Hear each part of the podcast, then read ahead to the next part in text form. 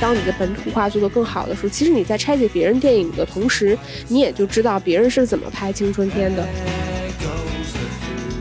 这两部片子一个非常核心的差别点，第一个，我觉得日本版它其实本质上是一个无政府主义的胜利。如果我现在要写个剧本，我写个高中生，我就会默认为他们应该就是玩抖音的，应该就是拍视频的，这其实也是我们成年人的意义。欢迎收听电影疗养院，大家好，我今天是终于体会到中年男性看沙滩比基尼美女乐趣的小猪猪。那是什么乐趣呢？我也很好奇。就是那种我们所说的那种意淫的感受。当你看着满屏幕光溜溜的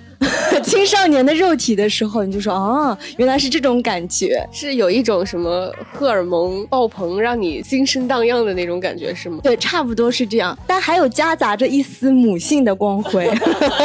我知道。这些演员其实实际年龄也比较轻，因为现在其实已经不算是很夏天的时候，因为迈进秋天，但是依然在电影院里看到的蓝天白云、游泳池、美少年的时候，你的整个心情其实跟整个国庆假期其实还是很匹配的。那行，大家好，我今天是觉得呃，五个扑水的少年非常值得一看的石头姐。很显然，我们今天就是要聊这部国庆档的青春片《五个扑水的少年》。那我们现在因为在录节目的时候，我其实是打开了那个。猫眼专业版的实时的票房，那现在五个扑水的少年截止到今天，因为是上映第四天，现在是两千零三十二万的一个票房成绩，就是跟国庆档的其他大片相比，它的票房其实还是很微不足道的。对，但其实说实话啊，我觉得这个片子还是很值得大家一看的，就是无论你是把它当做青春片，还是说体育片，还是就是你想去看一下，说我们现在国产的这个整个电影翻拍到了什么样的阶段，我再加。但是它这个片子其实整体的，无论是娱乐性上面，还是整个让你，就像你说的，无论是心神荡漾，还是说让你整个感觉热血少年，所有的情绪，我觉得在观影过程中都能够得到很好的满足和释放。所以在这个呃长假七天里边吧，我觉得还是很值得大家看的。但我觉得很遗憾的一点就是，它确实排片非常少。因为想看这个片子，所以看了一下家附近的电影院，可能五公里以内的我全看了。基本上一家电影院一天就只有一场排片，而且时间都很不好，基本上就是特别早的时间，或者是特别晚的时间。那也是因为它整体排片非常少嘛，所以我今天早上看的时候，我感觉就是我那一场其实是有很多年轻人去看的，而且上座率其实并不低。我觉得就是大家去看这部电影，你也会觉得说你看完了整体的感受，我觉得是能够得到很大程度的满足的。你会，你至少会觉得这片子挺好看的。我家附近也是排片特别少，所以我其实是跑到了市中心去。看，花了八十块钱大洋买的一张电影票，因为那个就是在黄金时间段下午两点的时间才有的这部排片，然后也是上座率我发现非常高。然后年轻人感觉像一些初高中生也挺多的。那在节目正式开始之前呢，还是非常欢迎大家进入到我们疗养院的听众群。那怎么进入我们听众群呢？就是大家可以关注一下我们节目文案的入群方式。那我们今天这期节目呢，我们先会聊聊自己的对这部《五个扑水少年》的直观感受，然后我也会分享一下，因为我国庆档也看了几部片子，那就是《五个扑水少年》在这几部国庆档期间的一个横向对比，还有就是。是因为《五个扑水少年》是改编自日本二零零一年的同名电影，我们会聊一下，就是它跟日本版的对比，我们会从主题啊、人物啊等等，然后最后会分享一下这部片子的优缺点。那国庆档我看了三部片子，一部就是《长津湖》，基本上大家可能首选会看这部《长津湖》。那基本上它也是大家能想象到的拼盘的三小时电影吧。然后还有一部我觉得也蛮令我算是有点惊喜的，应该是《皮皮鲁和鲁西西之罐头小人》这部片子本来也是今年暑期档的片子，被移到了国庆档。那它因为是改编自郑渊洁的这个童话，所以其实它整个电影的美术布景、人物造型，包括他们的台词和人物的状态，特别还原我们小时候就是八九十年代的。小学的校园生活特别相似，包括父母对孩子的一些教育啊，老师跟孩子之间的互动，所以非常复古。我当时看的时候，因为我周边其实是有很多现在大概是六七岁、七八岁的孩子，我就在想，他们能理解这种八九十年代的 童年生活吗？还挺好奇的。那还有就是这部《五个扑水的少年》，但我自己内心当中，如果让我推荐，现在因为还国庆档还没有结束嘛，大家一定要去看。五个扑水的少年》，我觉得是最值得看的一部，也有点像国庆档的遗珠吧，因为排片真的很少。就是我国庆档其实今年只看了这一部电影，就我今年国庆档的目标就是我只花钱看这一部片子。其他片子我要么不看，要么是不会花钱去看的。然后我觉得也是，这部片子它整体的完成度，就像前面其实，在节目开始之前我们已经聊过了。我觉得这部片子跟你说的那个《皮皮鲁与鲁西西之罐头小人》有一点点类似，就是其实这个片子它整体的那个故事发生的背景，其实在夏天，包括它是这种高中生这种非常青春的荷尔蒙的，然后高中生活的故事，然后整体的故事是围绕在要么就是游泳池，要么就是海洋馆这样的地方。其实它整体的故事。背景是非常夏天的，我也不知道他为什么会选在国庆档，可能是对自己的片子比较有信心。但我自己感受下来，我觉得他如果能放在暑期档，或许啊可能会更好。你比如说现在，哪怕上海没有那么的冷，但毕竟其实大家感受现在已经是秋天了。如果现在这个片子整个是在暑期档去上映的话，我觉得可能大家看的心境跟预期可能反而会跟现在有一些差别。那我们聊这部片子之前，可以补充一下这部片的一个。所谓的背景，因为它其实是光线传媒出品的。光线传媒其实这两年上映过五部青春片，这个已经非常密集度了。像在世界中心呼唤爱、小小的愿望、你的婚礼、阳光姐妹淘，还有这部扑水少年，可以看出就是光线传媒好像在下一盘就是青春片的棋。基本上它在青春片的运作模式上面，我觉得已经是比较有特色了。刚刚因为我提到的这几部片子全部都是翻拍的。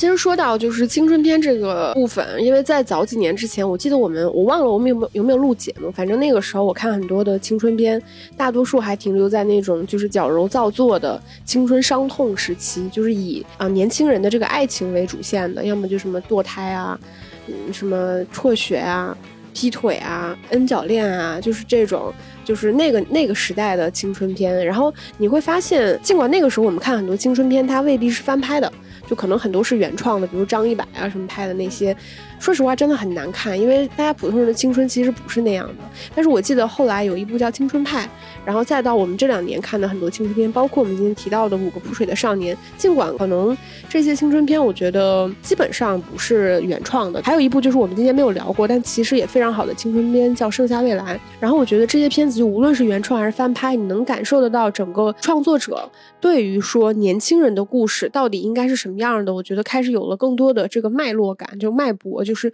青春片。或者说年轻人的精神状态，他们真正关心的问题，或者说他们的情感状态，我觉得有了更加深刻的认识。这一点，我觉得其实也是伴随着我们说这个翻拍电影，我觉得是有很大直接的关联性的。就是因为你当你的本土化做得更好的时候，其实你在拆解别人电影的同时，你也就知道别人是怎么拍青春片的。毕竟大多数我们前面聊到的，就是《光线》这五部片子，它的整个背景基本上都是日本或者韩国，韩国为主嘛，对吧？日本其实我们翻拍日本的电影还。难度还是很大的，嗯，我觉得这一点还是很值得肯定的。说到这部《五个扑水的少年》，它二零零一年就有它的就是日本原版嘛，那我们现在可以用三句话大挑战来形容，就是日本版和中国版的区别，最直观的感受吧。一人说三点，对吧？第一点的话，对我来说，日本版的《五个扑水的少年》其实它是一个青少年视角下的故事，但是我们国内的这个版本呢，它其实是一个成年人视角下的故事。哎，这个我倒是没有想到这个角度，感觉我想的都比较肤浅。为什么这么说呢？我觉得是因为，其实你能感受到我们这个版本的故事，它相对而言是更加沉重的，就是它更加的。嗯，我不能说它绝对的现实，但是它比起日本版而言，它一定是更加偏现实主义向的。就包括我们的青少年承受的这些压力，其实我觉得我们是能够感同身受的，就是它它是有很强烈的真实性在的。但是另外一方面，其实我觉得就是因为它过于的真实，有的时候你能感受到这些年轻人他所背负的那个压力。其实反而我觉得是一个成年人士的压力，就我们并没有把高中生放在一个象牙塔里面，或者是说，今天的高中生可能他们的高中已经不再是一个象牙塔，就是成年和未成年之间的边界过早的被打破了，所以导致我们在看这个故事的时候，很多时候你觉得他那个有点。超过边界的旁白，以及他们所试图去突破的边界，是一种成年人视角下试图去挣脱的边界。就我觉得有的时候不完全是一个未成年人视角下的东西。嗯，做一个解释吧。那你呢？你这么解释，其实跟我想的其中一个区别蛮相似的，是苦大仇深的高中和搞笑中二的高中。因为刚刚石头姐也说，就是中国版的《扑水少年》，很显然就是带着一丝沉重，是非常苦大仇深。每个人他都有自己的一些就是内心的小九九，对吧？他需要处理的一些成长过程当中的烦恼。但是日本版呢，这五个基本上就是中二少年。第二个区别就是。非常肤浅的区别，中国版是花样美男，日本版是晒黑了的普通高中生，除了欺负木聪。这个其实我也作为过我的备选，它的区别在于两部片子的核心卖点的差别。因为日本版它是一个非常极度夸张和中二的故事，所以它它给你传递的就是一个中二少年们他们的这个欢乐。与无厘头的那种生活，那国内的其实它展示的就是美少年的英俊与美好，就这点我也我也是认可的。因为这个片子其实单纯从很多镜头来看，就是它的它拍摄这些年轻人的整个肌肉线条，然后落水出水的那个光泽感，我觉得它确实是非常的让人赏心悦目的。嗯。小猪猪迫不及待的想要补充一句，因为你说到肌肉线条，我当时看中国版的《扑水少年》的时候，其实他们几个的肌肉线条并不算是很明显的，就是如果你从健身的角度来看，他不算是有特别重健身痕迹的人。让我想到就是这两天我中午吃饭的时候，我打开了《披荆斩棘的哥哥》，然后我就看到了言承旭。我发现，就是言承旭身上的肌肉线条是非常凹凸有致，就是你可以感受到这个男人应该是除了工作，他其余的时间都花在健身和维持身材上，那就是中年人他付出的代价。那和这部当中就是，呃，这五个泼水少年他们的青春肉体，他们这种若隐若现的肌肉，他是不需要通过特别。克制的节食，特别克制的锻炼达到的效果，因为这就是青春的肉体啊！言承旭是做不到的。所以我觉得这个就是年轻人的那种青少年的荷尔蒙的魅力吧，就是他有那种很单薄的小身板儿，对，然后但是同时他们的体脂率其实非常低的，所以他的他有一些。肌肉，但是因为他体脂率低，所以那个肌肉是若隐若现的。但是你你没有必要就是黑一下对，因为年纪不一样嘛。对，然后我觉得第二个就是这两部片子一个比较大的差别，其实我觉得会跟你说到的这个苦大仇深和搞笑，我觉得会有一定的相似吧。我觉得是在两部片子的主题上其实是会有一些差别。我觉得像日本版的，它其实展现的是一个废柴的高中生活，因为它的那个故事背景其实是在高三，就是我马上要离开高中了，那我要做的其实是珍惜当。当下留下高中生活最美好的瞬间。那在中国的这个版本里边呢，它其实强调的是跟哪吒有点类似的。他说到的 slogan 是我的青春我定义，其实就是我命由我不由天嘛。就是当我是一个普通人的时候，我如何去突破我自己的界限？就当别人。跟我说你就是没用，你就是不行，你就是普通的时候，我如何做到？呃，在他人的这个质疑声中突破我自己？我觉得这是两部片子的在主题上的一个差别。看这部中国版的《扑水少年》，我就有种感觉，就是这个社会怎么？这个社会让高中生都必须，就是你想好好当个咸鱼都不行。你必须要做到像哪吒一样，就是我命由我不由天。不过我看的时候，我被那个哪吒的那个玩偶种草了，我就很想在淘宝上也下单买一个，就放在我的那个写字台前激励我。就刚刚石头姐不是有说到，就是这种成年人的视角，我觉得就是类似，在整个社会环境、校园环境的压力下，你不能做咸鱼。你就得努力拼搏向上，这个就是真的非常典型成年人的这种压力。其实高中生跟这个成年人之间的这个压力来源是有很大差别的，因为其实成年人的压力更多的时候是来自于你自己内心的压力，是因为你看到周围的人和事物，你透过他们说的话、他们穿的衣服，然后其他人你的同你的同龄人他们的他们生活的怎样，然后进而产生自己的压力，所以你才不会才会不断的自驱。但是其实真正就是年轻或年纪小一点的小。孩其实他的自驱力相对而言是比较弱的，所以当他去学习的时候，或者他在学校生活每天去度过的时候，他未必清楚自己为什么要日复一日的去学习，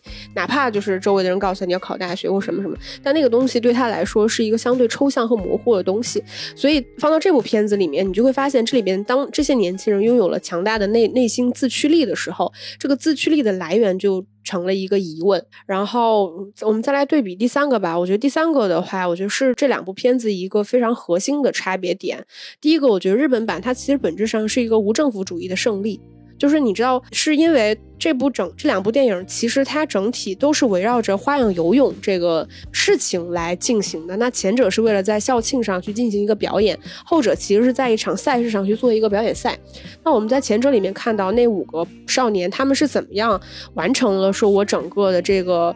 呃，画学习花样游泳这件事情呢，是因为他们其实是自己学习的，他们其实并没有什么所谓有一个权威的老师或者是教练来告诉你说你应该怎样一步一步的训练，甚至他们找到节奏感的方式都只是在游戏厅里面，对吧？有一就是玩那个跳舞毯玩的特别好，然后就突然在水里面扒那个节奏感就找到了。但是我们在国内的这个版本里面看到的是，当这五个少年他们想要真真正完成一场相对而言比较像样的表演的时候，他们其实需要非常。多系统的训练，无论是体能上的训练，就是你关关于节奏感这个训练，我们国内其实它是拿那个杆子放在水里面，通过声波来。提醒你说，当你在水下的时候，我如何感受这个节奏感和韵律感？然后包括你如果想在水中完成一些高难度的弹跳，其实你是需要不断的在蹦床上面去完成这个弹跳等等。就是你能看得到它整个的训练，一个是比较有逻辑和严谨，另外一个其实它强调的是一个权威对于他们的影响。所以我们看到国内的这个版本的故事里面，他们是无时无刻其实不再受到周围这些成年人的这个干扰，无论是来自校方的这所谓教导主任。啊，什么老师啊、校长啊，或者是父母啊，然后以及这个教练呀，甚至专业不专业的教练，你始终能看到他们跟成年人之间的这个互动和关系，就是当他们。的生活其实是无法摆脱成年人的情况下，也就意味着其实他们始终是有权威在引导他们的。尽管我们能看到这个片子里面，他有试图去表达一些对于父权的这种反抗，就包括最后说权威告诉你说你们无法去表演了，那他们还是会想要通过自己的方式去完成这样一场表表演吧。我觉得它本质上是一种。来自青少年，就或者说我们国内这个大环境下，告诉你你的高中生活是要延迟满足的，你所有的满足必须在高考之后。那我们在这部片子里面其实能看到类似的气质。那我的区别的第三点其实也有异曲同工之妙吧，就是我感觉在中国版。他更多的外部环境和压力和人物都是青春绊脚石，但在日本版里面，其实父母基本上是缺席的。然后他周围的，包括他们想要就是去售卖他们这场水上芭蕾的票的时候，他其实是向周围的这些亲切可爱的邻居叔叔阿姨去去售卖这些票。可以看出他们的外部环境所谓的压力都是相对于比较正向和友好的。那中国版就是故意设置了很多障碍，让这个。呃，扑水少年的整个训练过程，包括表演过程，都显得就是困难重重。我觉得这两两者有一个很大的区别，就在于你是否认可成年人他们有一套自己的世界观。有一套属于他们这个年纪的整个生存方式，以及他们解决问题的方式。我觉得在日本版里边呢，我们能看到的是，他们始终在通过自己的方式去解决问题。无论是说像你说的卖票，或者是训练，哪怕看上去那些东西非常的蠢，但是其实整体来说，他们都是在处理跟自己同年人之间的这个关系。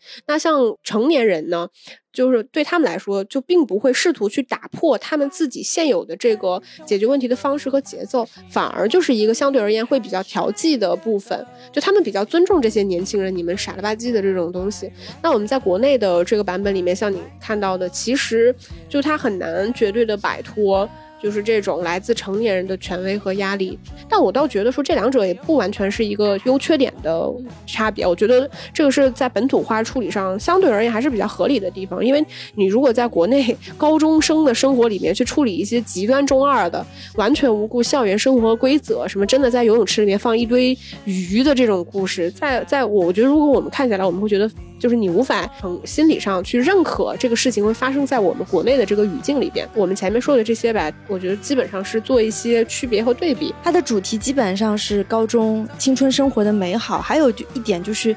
它有对抗性别偏见这个部分。一开始，它传递的信息就是我们要玩那个水上芭蕾，就是谁说女子不如，谁说男子不如女。所以这几个少年一开始当然是因为那个美女老师，他们想学这个水上芭蕾。但是到后面的自驱力就是变成我们男的也可以玩这个水上芭蕾。然后它这里面的。就是这个五个少年当中有一个乙男，就是故意给他的那个角色设定就是有点娘娘腔，然后遇到事就会哭的这样的一个形象。最后还安排就是他在水中向佐藤告白的这场戏，然后包括这部电影当中的那个美女老师，还有欺负木聪喜欢的那个女孩子，其实这两个女性角色本身也是比较男子力的，所以我感觉这部这部电影有故意在就是对抗这个性别偏见的部分。那到这部中国版的时候，它其实是。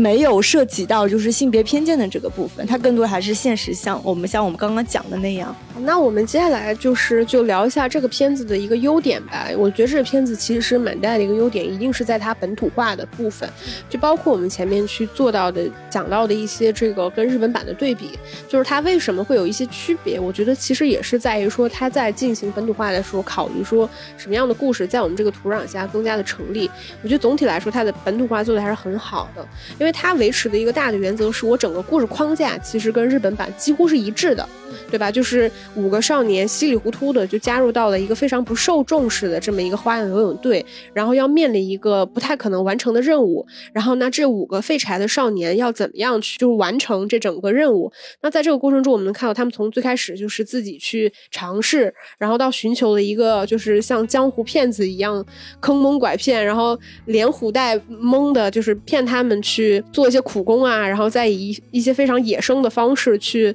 进行训练。然后再到他们们其实完成了一场这样比较相对而言比较突破大家眼球的表演，我觉得整体的故事还是一脉相承的。但是我觉得两者的区别其实是在于，在整个大的故事框架下，其实它的细节几乎是完全不一样的。就我们可以先来看一下，就是整体就是五个扑水少年嘛，这五个扑水的少年，他们整个人物设置上，就是内地的版本跟日本的版本其实几乎是一样的。但是我们唯一一个去掉的是那个娘娘腔。就是那个乙男男的那个角色，但是其实他我们内地的这个版本里面有一个角色是来自小东北的那个叫王子，他其实有一点点娘娘腔。就是日本的乙男，他其实是说这个他虽然是个男孩，但是他的就是兴趣爱好、行为举止偏好特别像女孩一样。然后我们看到他在王子这个形象上其实做了一定的这种冲突，因为他虽然是个东北人。但他其实是一这个整个里边最脆弱的，就是最胆小的这么一个角色。就是他前面就大家进水，他还自己需要吹一个游泳圈，就 永远在那吹那个游泳圈，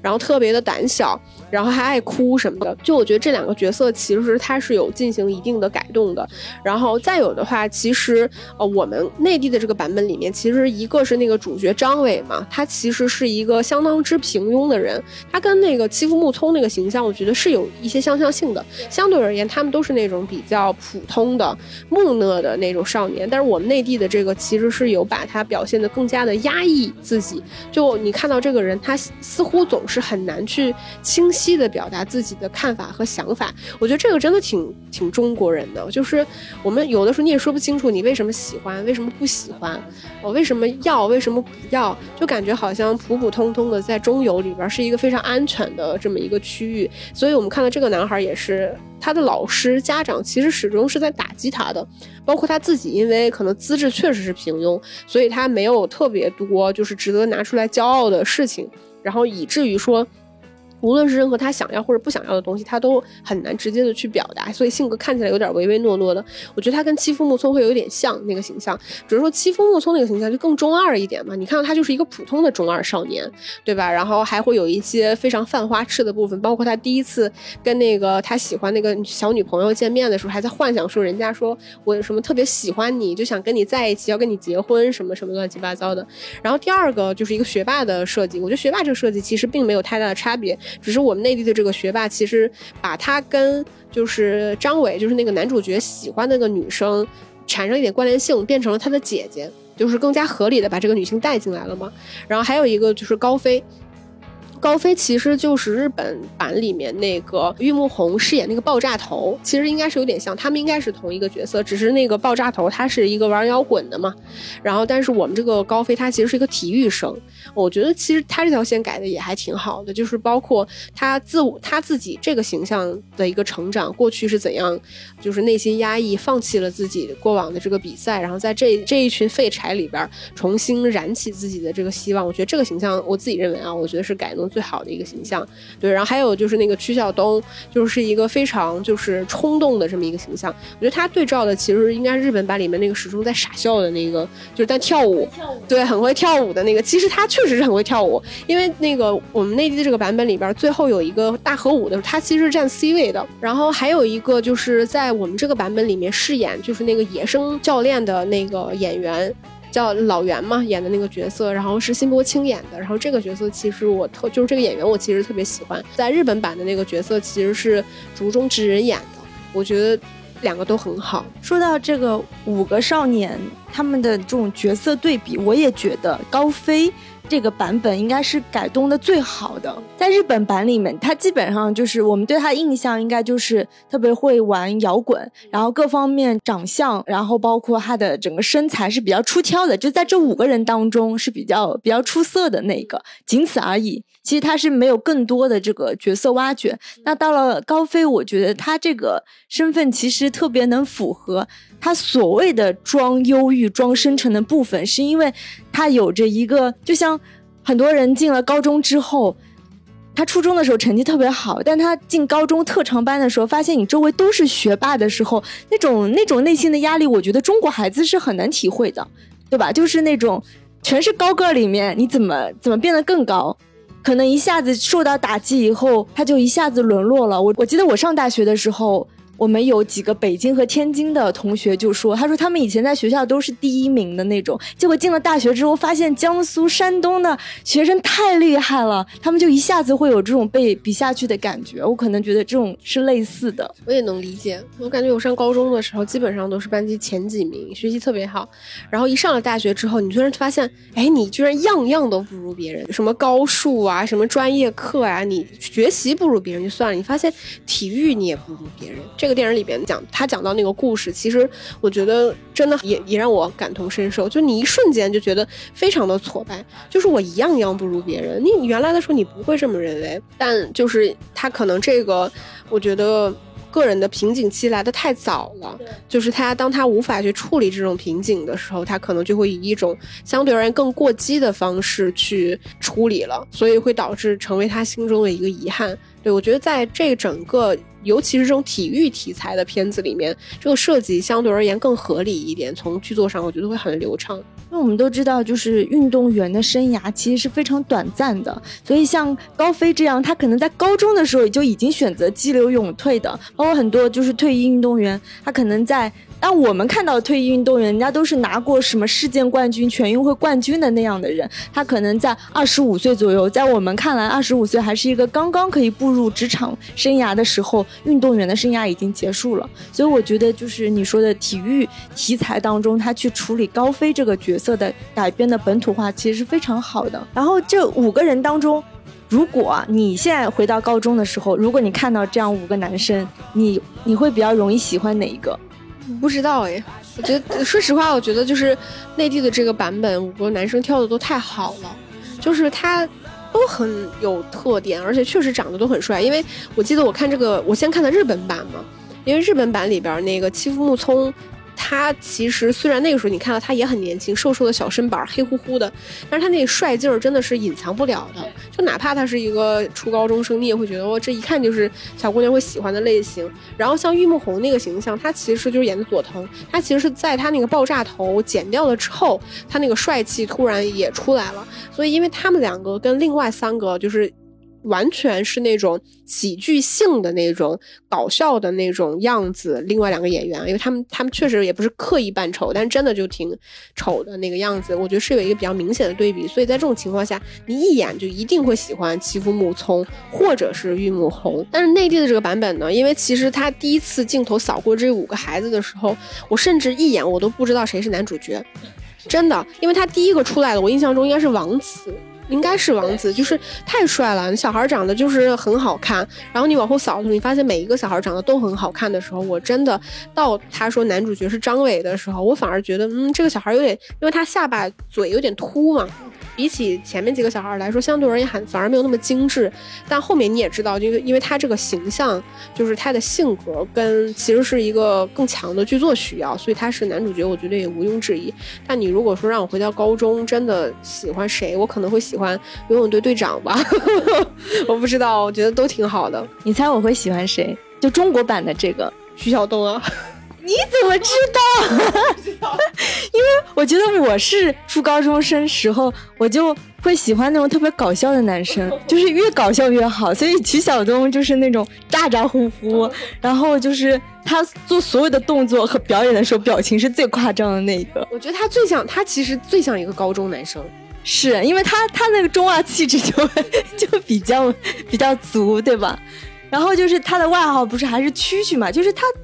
从就与生俱来就有一种搞笑感，反正就是当时是我的菜。然后我觉得就这五个少年，整个在故事里边，我觉得还是会有一些差别。我觉得内地的这个版本，其实它非常明确的是在以张伟，虽然说是五个少年，但它其实是非常明确是在以张伟这个人物为一个故事主线，包括对他整个的这个家庭关系。然后他的这个情感关系，然后他的整个性格与自我成长，我觉得表达相对而言是更加完整的。所以这整个故事是他自我的成长跟这整个赛事是，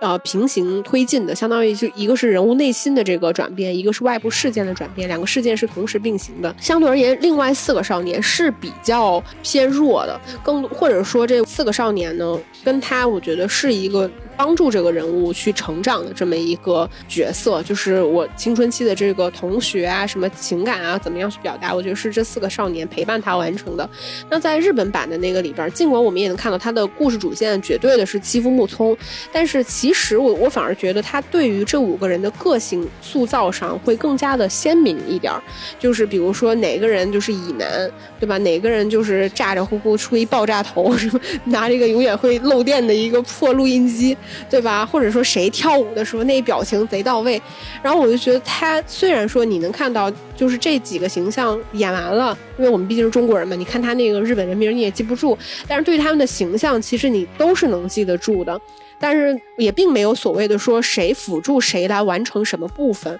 我觉得本质上还是一个就是这个年纪的年轻人如何。去完成这个年纪，他们遇到问题的时候如何去处理？我觉得更多是这个层面的东西。所以这两者，我觉得还是有一比较大的差别。在内地这个版本上，我觉得它的处理相对而言更加的商业化，或者说类型片一点，就是它为了让你看到这个故事是非常清晰的。此外，它这样做其实是比较讨巧的一种做法，就是观众更容易在其中一个人物身上找到一个主线脉络，你看上去心理上会觉得更清晰。对，因为中国版的《扑水少年》张伟这个角色，其实他的很多。内心戏是围绕他自己能不能胜任一个队长，对吧？他作为一个普通的高中生，那么平庸，他为什么可以成为队长？他成为。甚至连名字都叫张伟，对啊，就是他成为一个队长之后，他要对整个团队，比如说如何找场地、如何找教练、如何凝聚团队，就是他身上背负了很多所谓队长的责任。到日本版的，其实他们的戏份就是，虽然我们也知道欺负木聪是队长，但是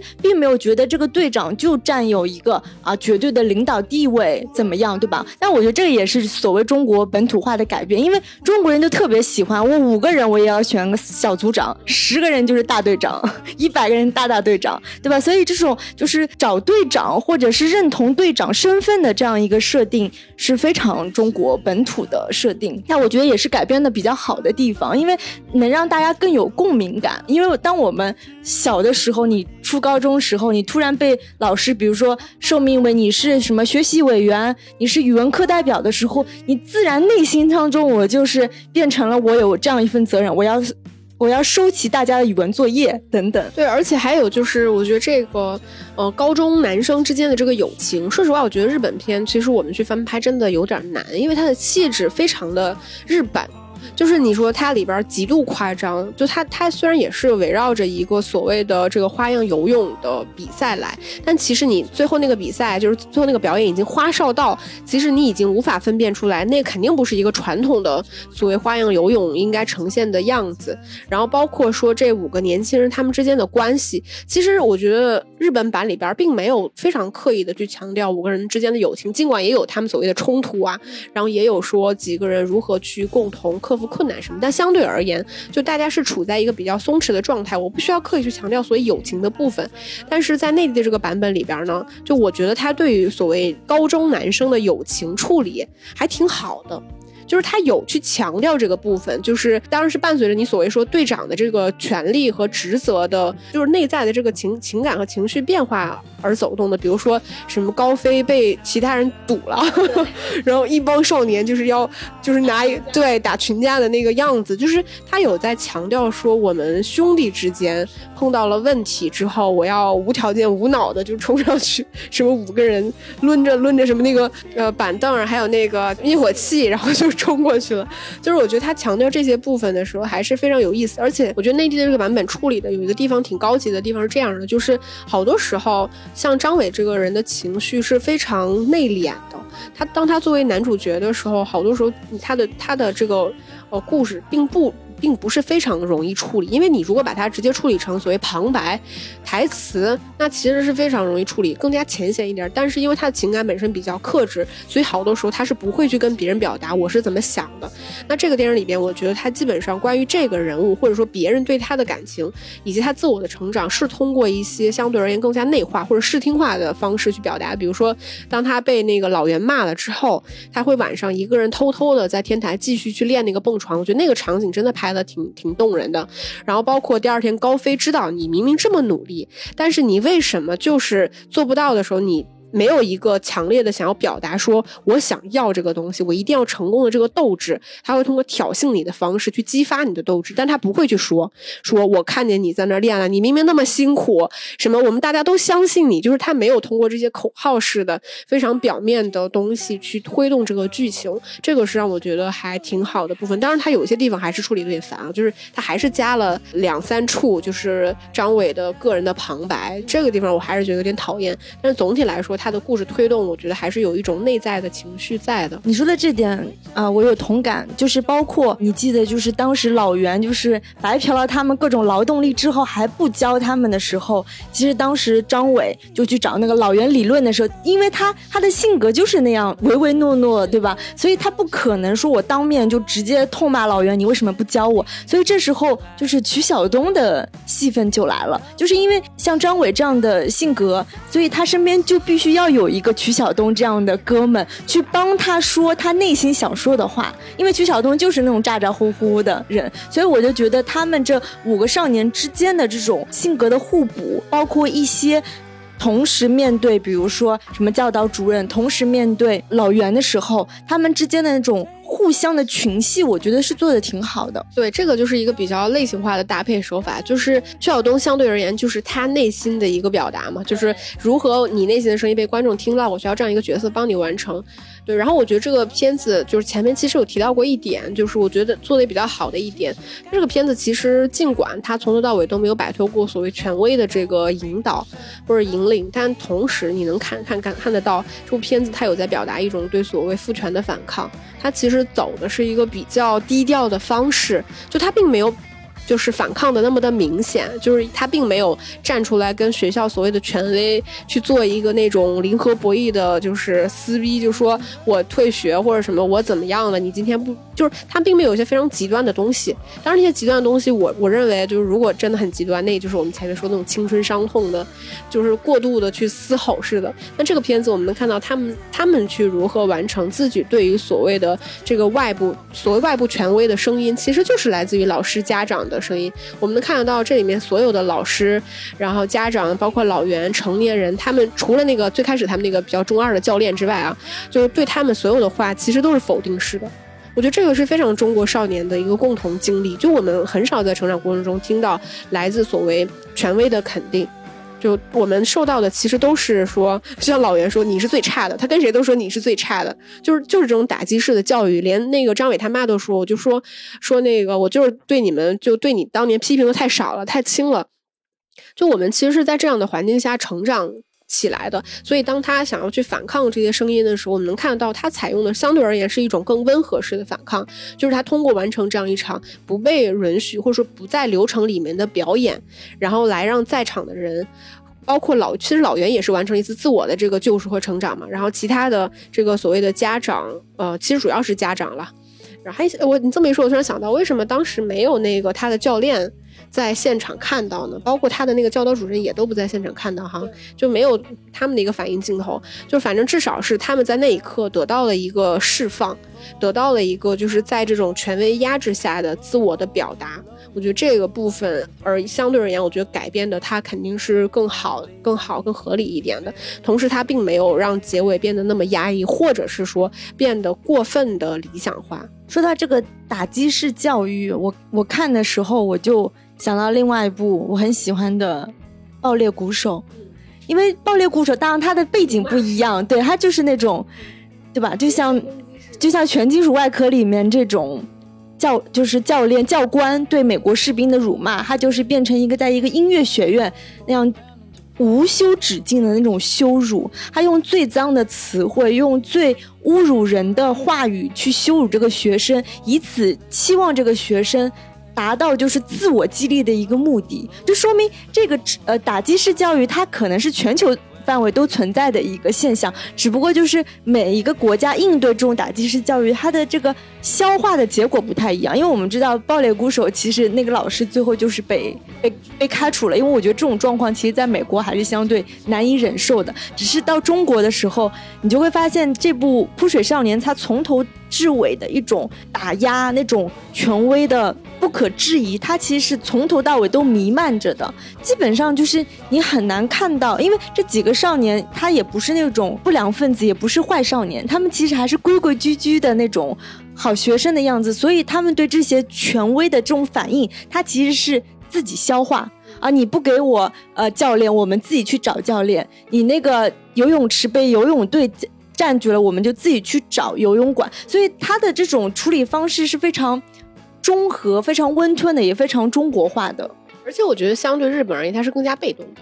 对吧？就是他是在，就是这个事情把你推到这个前面，你不得不这样去处理的时候，我觉得反而日本版的他是更加积极的，他就觉得这东西我们就是要去面对，就是要去处理的。而且中国人可能对这种叫强强打出头鸟嘛，因为大家都觉得花样游泳不是男生在练的，所以他们对于这个事情的。接受度本身就是经历了很多反复和曲折，但是在日本版里，只有最后表演的时候，欺负木从自己在那边纠结了一下下而已。所以这个处理我觉得还是挺不一样的。然后我觉得再再补充一点优点吧，呃，因为这个片子其实本质上它是围绕着青春跟体育这两个大的故事类型和题材去进行的。那像这个电电影里边，它关于青春的部分，像年轻人在。面临的问题是什么？无无非就是上学，然后考试、暗恋，然后拉帮结伙，然后包括这种青少年的这种荷尔蒙和义气，兄弟之间的这个义气。我觉得这个片子里面其实所有的元素它都有。那像体育片，其实它要给你的东西就是你个人的这个挫折，你自我的一个突破，你的成长，你的成功，然后包括团队之间的这个默契等等。我觉得这个这个片子我们能看到，就是它给你的。东西都是很够的，所以我们说实话，我在我之前没有，我好像没有看到过，就是内地有这种年轻人的。体育题材的片子，我印象中没有，可能一下子也没想起来。然后，但是我觉得这部片子它整体的尝试就是非常的成功。无论我是把它当做一部青春片来看，还是当做一部体育片来看，我觉得我都能获得相应的这个满足感。然后，其实我们前面我忘记提到，就日本版的那部片子，它其实，在豆瓣目前还是豆瓣评分最高的整个运动片排行榜上排第八。就在它之前的一些片子，像那个《摔跤吧，爸爸》，然后包括《勇士》《极速风流》、什么《铁拳男人》、什么《百万美元宝宝贝》之类的啊，就是大多数的体育片其实都是拳击。对，基本上都是拳击、格斗这类的会占一个主流。那游泳真的是一个相对而言更加少数的题材。然后我觉得在这部片子里面，就是我们能看得到很多，无论是在剧情的流畅度上，还是在整个视觉的美感上，我觉得它确实都很够。因为其实日本的那个版本可能也跟我看的那个版本有关系，我会觉得它整体的色调其实它会有更多更多夏天的感觉。它的主色调没有那么强调所谓少年的那个清新和蓝色游泳池的感觉，它没有，它反而就是那种燥热的，然后那种荷尔蒙的，然后那些有黑有黑又瘦不拉几的那个少年的感觉，就是对，就是对他给你呈现的是那样的一个氛围。但是我们在这部片子里看到，我觉得它是一个。呃，因为那部片子毕竟是零一年的片子，它现在对已经二十年了。我们看到现在这部片子的时候，你会觉得它整个的处理是极具视觉的这个观赏美感的。就无论是我们前面提到的这个人物的这个肌肉感，你不用管他把管他是年轻人还是什么，反正当他是展现一个运动员的这种呃身体的线条优美感的时候，我觉得是够的。然后在再有他们关于这整个呃跳水过程中，就是有一场相对而言比较完整的这个花样游泳的表演嘛。我觉得那个表演，我当时就看的时候，我觉得不愧是就是我们国家 CCTV 五的这个水平，就是它有各种花式的镜头，无论是这种俯拍还是侧面拍，然后包括还有一些水下的那个，你可想而知它的拍摄是有很大难度的，但是它同时。就单纯从水上表演的这个部分，我觉得它比日本的那个相对而言更难一点。一个是这个人员更多，然后另外一个它整个花样游泳表演的那个结构，就是你在表演过程中其实相对而言是更加复杂的，而且它有去强调一种就所谓男性的这个力量感。所以这个里边教练也提到嘛，说女性要表现的是一种柔美，然后男性要表现的是一种刚强。所以我们看到他们会有各种就是类似于说那种表现肌肉的那种样子，我觉得确实是。是单看那一场。表演，你也会觉得说，整个人那种热血沸腾的情绪有被调动起来，就我也是看哭了的那种。对，然后但日本版的那个其实它也很好，那个我觉得它就更突破大家对于就是花样游泳的想象，就是他根本不 care 说花样游泳到底是个什么样，就是所以我会把就是各种不同背景的这个社团成员，比如说有什么练武术的，什么撑杆跳的，对，全都加进来，然后他们围绕着那个泳池边，然后会有很多的那个表演，然后我觉得两边都会给你不同。同的那种欣赏的满足感，然后同时我觉得它还有一点很有意思的是，其实日本版是因为它把最后表演的场地定在了一个女校嘛，所以我们能看得到那些男生他们在女生面前是有那种刻意要表现就是男性对，就是像孔孔雀开屏一样，我一定要表现我的性魅力。所以那部片子我觉得它对于青春的聚焦其实很多性的处理，只是它处理的很隐晦，它并没有刻意强调这些东西。但是我们这个语境里边其实没有所谓这个青春少年的这个性的。部分反而就是那种完全是个人成长，我觉得它更加是体育化的东西，就是个人成长的团队的那个表演的魅力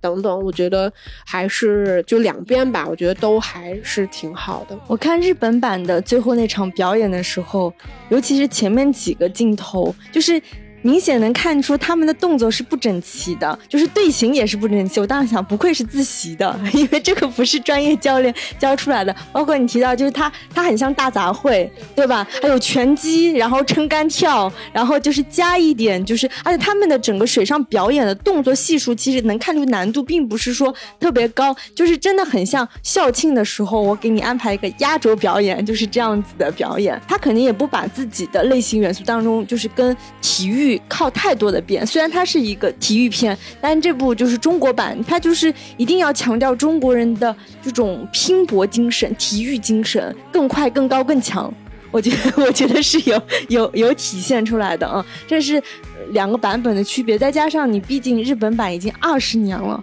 所以你二十年前，我觉得就是你说各方面的完成度如此高的片，不愧是他当年其实真的是被封神，而且也是欺负木聪的整个成名作，所以确实在。应该就很多影迷心中，他的地位是很高的。对，那说到这儿，其实我们可以再补充一点日本版的，因为可能很多听我们这个节目，他可能看了那季的版本版本，还没来得及看日本那个版本。就是其实如果你不看，你真的很难从我们说到的这些点里边去想象到两部片子都是什么样的。就日本版里面，它是真的有非常多很脑洞开脑洞的部分，比如说那个片子里边，它有一个篮球队，然后他们要在这个游泳池里边养鱼。对吧？然后还跟这个花样游泳队就说：“你们把鱼全捞出来，我们就我们就把这泳池借给你用。”那他们怎么怎么弄呢？他们就把鱼游泳池的水给放了，然后在里边捕鱼。然后就是这种东西特别的奇怪。然后你想到五个少年在一个偌大的游泳池里边，遍地都是鱼，然后你还要抓那个鱼，然后包括是就是那个录音机放到水下，对，然后还把海豚给电晕了。就是这种东西，它其实是非常开脑洞，还要给海豚做人工呼呼吸，就是它其实是一个非常喜剧性的东西，而且就这个东西，我觉得是很难被就是搬到中国的荧幕。一个是我们没有这个语境，对；二有我觉得它就是适合就日本的那个土壤里面有这些非常莫名其妙的梗和奇怪的东西。还有一点就是。他们去找妈妈桑卖票的这个桥段，这个就非常日本，对吧？就是你看啊，寿司店老板啊，那个小小吃店老板都不买这个票怎么办呢？你去找妈妈桑呀！日本的妈妈桑最喜欢你们这些就是年轻的小鲜肉了，瞬间他的票都全卖光了，对吧？那这个东西你中国版你不可能呈现这个部分，因为没我们没有这个环境。那我们就是最后来聊一下缺点吧。其实说第一个缺点就是刚刚石头姐说她喜欢的部分。就是你觉得辛柏青演的这个老袁，你觉得就是当然他跟日本的呃这个海豚馆的老板的处理当然是完全不一样，但是你觉得这个版本也还挺好的。我恰恰是不喜欢老袁的这个版本，因为就是老袁的这个版本一开始故意把他就是设定成一个他应该是有着一段。很心酸历史的，他曾经拿过多少冠军？那我们最后知道他其实是这些都是骗子嘛？但是我觉得故意把这个利益弄得很高的时候，你你会对这个人物的，呃，整个历史啊背景，你有很高的期待。你觉得他也是一个非常苦大仇深的人物，但最后，而且就是就是因为他有这样一个苦大仇深的设定，所以他在是否教这几个扑水少年的时候，他其实表现出了。各种种内心的犹豫，所以你会觉得这个是设定是成立的。结果到最后，我们知道他是骗人的。那既然如果他是骗人的，他为什么那么犹豫？是不是要教这些年轻人呢？我就觉得这个人物处理的有点就是琢磨有点过重了。其实他可以轻一些。哦，我觉得日本的那个处理就非常好，因为他那个大叔本人就是一个中二大叔，碰碰到了一群中二少年，所以他他的身份就是一个非常单纯的，我就是一个呃海族馆的老板，我就是想白嫖点劳动力，最后就随便教教他们，搞给他们五千日元去那个游戏机跳跳跳舞毯就好了。那整个这个人物的设定，我觉得是很自洽的，但是到老袁，我觉得其实。就有点太过了，就是对他这个人物的，就是改变，我自己持一个中立态度。我觉得他有，就是情有可原的部分，就是。很大的一个原因在于说，我们前面提到了日本那个本质上，它其实是一个无政府主义的故事，就是年轻人自己就能在自己的这个逻辑里边去解决一切的困难，所以老袁对他们来说并不重要，因为我们能看到他其实也并没有对这些少年起到什么真的作用。他让这些少年去打扫水族馆的时候，是真的为了让他们学习动物吗？其实并不是的，而这些少年在打扫的过程中自发的去学习了这些动物，所以当他们在水里面的时候，他们有了更多的这种所谓的感知，就是我跟动物这些鱼类有了更多的接触。之后，我对水更加的熟悉，更加有亲切感，所以这个角色本身对这些少年来说，就是他无论是谁都不重要。但是这在在国内的这个版本，我们提到他其实是无法摆脱权威的。这些少年虽然他们是一群未成年人，但是一定需要一个成年的权威的角色来引领他们。那其实老袁就是这个角色。那为了说你要去设置这样一个所谓去系统化的。帮他们去引路，然后带到他们，带他们到这个所谓花样游泳的这个进进门，这个进门槛，这个包括里边张伟自己的这个个人成长。他如果需要树立这样一个权威的话，那这个人物本身他是需要立得住的。那你觉得在这种情况下，老袁是一个曾经也所谓的 loser，伴随就是当然他是一个成年的 loser，伴随着就是这些未成年的 loser 一起完成了一个自我的成长更好呢？还是说他本身就是一个非常高大全的角色？我就是一个非常正面的形象去。来干扰这些年轻人更好呢？我觉得在这种情况下，他显然是一个废柴，成年的废柴会处理相对而言更加的在剧情上是合理的。当然，我们可能你会觉得有一点烦的就是，如果说他是一个中年废柴且能成立，他就要所谓的过往他就有所谓的背景，然后需要所谓自我现在的这个反差以及成长，他就相当于他没有那么纯净。我一定要在一个未成年人的故事里面加入一个成年的这个人物线，他确实是会有一点烦。但是我我觉得他这个改编已经是一个相对而言我比较能接受的这么一个形象，而且我觉得他在这个里边的作用还是非常明显的。他真的是扮演了一个所谓打击式权威者的角色。你你觉得我们说中国式的这个打击式教育绝对是不好的吗？其实实你从这个人物身上，你能看到，就是他对此做了一定合理性的解释。就是他就是对所有人他都是这样的，就是他一出场他就是在骂别人，他就是在打击别人。虽然你也很难去想象说，呃，我觉得这点是有一点不合理的，就是他以前只是一个做后勤的这样一个人，当他去承包了这个海水族馆之后，他去表现出来的那个形象样子出来的时候，会有一种欺骗性，让你觉得他似乎就是一个真的教练，嗯，但是其实他过往只是一个做后勤，所以这个地方我觉得既有一定欺骗性，可能又没有那么的立得住，因为他并没有这样的生活背景。他只是说可能看过别人有这样的方式，然后但是另外一方面，你说到老袁的这个犹豫和纠结，我觉得肯定是合理的呀，就是因为他在纠结，他毕竟不是一个真的教练。所以，当他要做出来说我要不要教他们的时候，因为他自己内心肯定是有这样一颗类似的种子，就是我可能曾经也想成为一个呃运动员，但是我没成为的时候，但是我要不要教这些年轻人呢？我那么一点皮毛，可能都是看过来的东西，能不能教他们？包括这个是一个，你看后来警察都找他谈话了，他肯定是带有一定坑蒙拐骗性质的，所以他的纠结，我觉得是合理的吧。所以这个角色，我我对此是抱中立的，我觉得他的完成度肯定是没有太大的问题的。但是像你说的。他把这个故事改的没有那么的纯粹了。还有一个缺点吧，我觉得就是张伟的这个情感线，就是感觉，因为在日本这个版本当中，欺负木聪跟他的小女友的互动其实还挺多的，而且是从头到尾都在贯穿，就他们之间有种小小的互动，虽然也没有感觉到谈恋爱的地步吧，但在这部中国版的《扑水少年》当中，就是张伟的情感线其实是很弱的。他从头到尾基本上只是说暗恋，或者只是看过这个女孩几次，然后最后他们俩唯一的一个对手戏就是他们俩一起骑车，这个女孩叫叫住叫出了张伟的名字，就仅此而已。会觉得就是比起我期待的，可能说他们俩之间的互动，或者是之后再给一些所谓的小小结局或者是小反应也好，我就觉得特别弱，就觉得其实。他要这样的话，他也可以不设这条感情线，因为这条感情线对张伟本身他整个的训练，包括他的成长，其实是没有任何作用的。对，其实你这一点我也有类似的感觉。我觉得这个片子里面，就是这些年轻人呢，确实是有荷尔蒙的，但是呢，他们就没有什么所谓青少年应该散发出来的这种。就是彼此之间对异性的那种互动和吸引力，我觉得是没有的。就其实你说的这个，他这个所谓他暗恋这个形象，无非是从日本版带过来的嘛。就是如果说他没有这个东西，他整个故事就会变成一个纯男性的故事。这个里边除了就是他暗恋的这个呃学霸的姐姐之外，所有的就是同性同龄啊同龄的女性，其实都非常的刻板，就是那些跳花样游泳的那些运动员什么的，梳着一个干净的小发髻。然后就从前面走过，就是他们其实这个部分我也会觉得，就是他有一点难。第一个就是青春片，我们确实不让早恋嘛，对吧？所以当他去处理这种所谓青年人的这种荷尔蒙和这种性吸引力的时候，他的尺度是比较难处理的，也许就会处理的很草率。所以我们在这个泳池边从来没见过女人，对吧？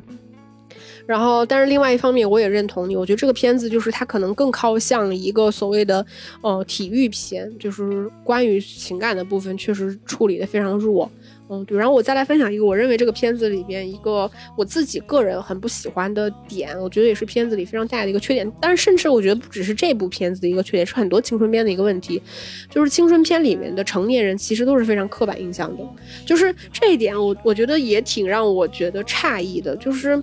第一个就是我们能看到大多数内地的这个青春片，它本质上是一个成年人视角下的青春片，没有哪个哪个内地的青春片敢说它的青春完全是没有成年人参与的，没有，就几乎全都是在这个未成年和青年和成年人之间。如果他能有清晰的界限，界限好了，好多时候你会觉得那就是成年人意淫下的未成年人的故事。他想象中我们这个年纪应该去谈恋爱，应该去劈腿，应该去怎么样播撒热血、热泪，什么打架什么这种东西。然后我们能看到，像这部片子里边，他所有的塑造的所谓的成年人，无论是他那个最明显就是他那个教导主任嘛，就完全是一个。就是墙头草只是一方面，另外他就是那种权威嘛，权力的代表嘛。就是你像少年在学校里边，其实他面对的第一个权力、权威阶级，其实就是校方领导的阶级。他今天可以跟你说这个泳池给你用，明天就可能受舆论的影响，就说给你请了两个教练。其实他的表现，包括他运镜，你都能看得出来，这个人他不是一个，你说他是一个对学生特别好的人吗？或者对学生不好的人吗？就是他对学生这个处理是非常功利化的。就你完全感受不到他作为一个成年人，应该就是在学校里面，无论他是哪种好还是坏啊，但是你是这个形象是非常模糊的。然后像这个里边的校长也是一样，就完全是个工具人嘛，出来说两句话就走了。然后像这个张伟的父母，其实我觉得他就是一个想象中典型的高中生、高中生的中国父母。懦弱的爸爸，然后强势且就是一直进行人身攻击的母亲，就是这个就是一个非常简单的东西。我觉得中国的父母肯定不是这样的，中国父母本来就是各式各样的。像我们这个里边，当然有看到像曲晓东他妈妈就是一个非常跟他儿子类似的，觉得我儿子贼棒，对吧？然后永远就是说呃，就是特别开心的，就是那种样子。但他这个是非常。表面的一个东西，就我觉得我们没有办法在青春片里面看到这些成年人他们应该具有的样子，因为这本身是一个成年人写的故事。如果你能处理好，就是未成年人跟成年人他们真实的这个模样，最起码他们是真实的，他们是有情感、有血有肉的，我觉得相对而言可能会更好。但我觉得很遗憾的就是，我们现在在所有的内地的青春片里面，我们没有办法看到特别清晰且。我觉得是更加真实的中国父母或者中国的成年人的样子吧。对，这天我也是在我的缺点当中，我有写到，就是所有的。家长、老师都完全的工具人。其实说到这个父母，就比如说，你可以呈现这个妈妈对儿子的这种打击式教育，你可以在饭桌上一直骂、一直骂。但是你也可以设计一些小细节，就是骂完你还要拼命给你儿子加红烧肉的这种桥段，因为这样才更真实，对吧？一个母亲，她怎么可能无无休止境对自己的子女只有谩骂，没有心疼的一面，就是很不真实。对吧？所以就包括像那个教导主任也是，像那个皮皮鲁和鲁西西之罐头小人里面，因为他也有处理就是老师和孩子之间的关系，那个。有，就这里面的一个女老师，就是非常刻板印象的，比如说教导主任。但是呢，她在随着故事推进的时候，这个老师特别刻板、特别凶狠的一面，她被孩子的一些暖心举动，她感化了，她其实是有个变化的。但是在这部《五个扑水少年》当中是完完全没有变化，那些家长从就是老师从头到尾都。都是一样的工具人，而且就是你能看得到这个片子里边表现出来的，就是成年人去判断一个未成年人的那种功利的态度，就是真的非常的功利。就比如说张伟的父母是在什么时刻真的认同他们的儿子，是在看到他们儿子真的进行了一场非常完美的表演的时候，就那一刻你是感受到了。就无论你是感受到他的努力也好，还是感受到他的成功也好，就是你那一刻才会，他爸爸才会站起来说：“你看，那是我儿子。”就是那是一种中国父母对于孩子非常认可的，就是的表现。就我我觉得这种爱就是特别的功利和表面。就像你说的，我觉得父母对孩子的爱本身是复杂的。我觉得中国的父母可能是更加的功利。或者是说更加的，就是对孩子有更多的压力和期盼，所以他表现出来的很多时候是那种苛刻的。是负面的，是打击的，但是他对孩子也许当面是批评的，是否定的，但不代表说他内心就认为他孩子是个没用的东西，就是个废柴。他的爱，我觉得是需要表现出来。就是我像我这个片子，我觉得他很多时候处理情感情绪已经是处理的很好了，但是在那一刻，你就觉得哦，原来父母对孩子的爱都只有在这样的时刻才能表现出来的时候，嗯，我觉得他整个就是情感的部分就拉得很低。对，然后我觉得还有一个比较大的缺点，我是觉得这个整个故事，我觉得都是围绕着成年人的部分吧。就是他这些年轻人，其实说实话，在整个故事里一直是处于比较被动的角色。日本版的呢，就是他其实是一个，我一直要处理问题。就问题就是始终来了我就处理，来了就处理，来了就处理，然后最后把这个我们把这个事件推中到节点。但是国内是一直出问题，一直出问题，一直出问题，然后我们就需要被动，然后解决，被动，然后别人帮我解决。就是它其实是处理的手法相对而言，我觉得是更加粗糙一点的。比如说，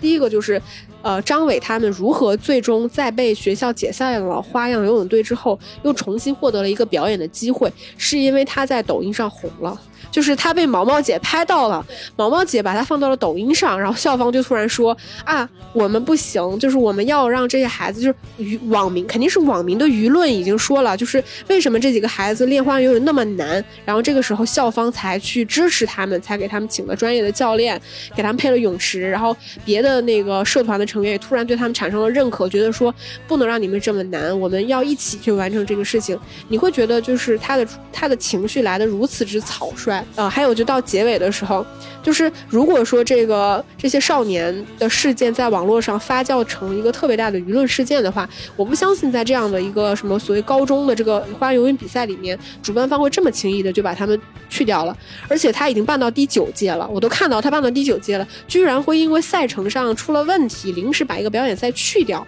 就这这么这么这么草率，我都就我觉得就是他完全是。就你懂吗？就是我会觉得这一刻你处理的略微的潦草了一些，就它不具有那么大的说服力。这个就让我想到《盛夏未来》当中，他们处理就是成年人他如何去监管这个未成年的一些行踪，他们也是通过抖音。其实我觉得这个，我当时看的时候就觉得这是非常成年人的视角，因为你们觉得如果我现在要写个剧本，我写个高中生，我就会默认为他们应该就是玩抖音的，应该就是拍视频的。这其实也是我们成年人的意淫。那我们今天节目就差不多到这里了，非常感谢大家的收听，那我们就下期再见吧，拜拜。拜拜。